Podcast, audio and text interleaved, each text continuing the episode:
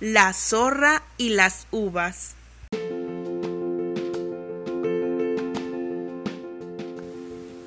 Había una vez una zorra que llevaba mucho tiempo sin comer. Había pasado horas y horas intentando cazar algo para poder saciar su apetito.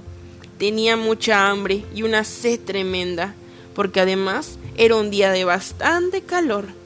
Deambuló por todos lados hasta que al fin la suerte se puso de su lado.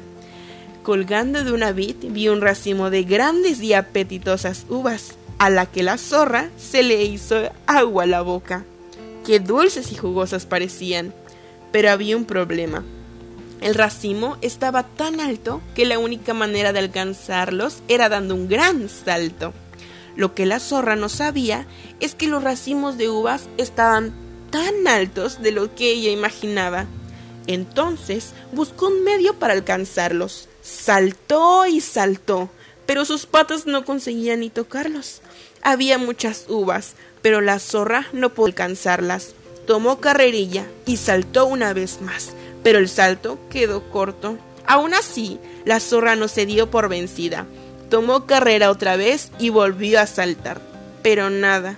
Las uvas parecían estar cada vez más altas y lejanas.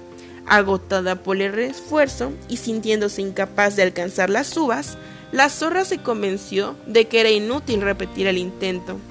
Las uvas estaban demasiado altas y la zorra sintió una profunda frustración. Cansada y resignada, la zorra decidió renunciar a las uvas.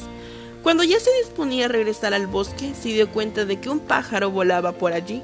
Había observado toda la escena y se sintió muy avergonzada, creyendo que había hecho un papel ridículo al intentar alcanzar las uvas.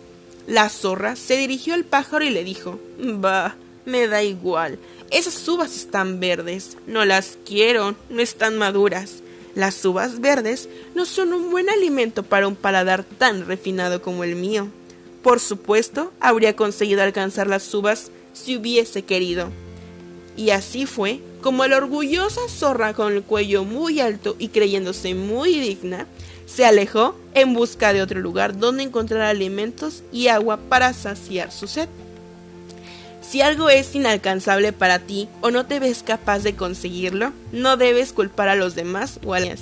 Es bueno reconocer y aceptar que todos tenemos capacidades, pero también tenemos limitaciones.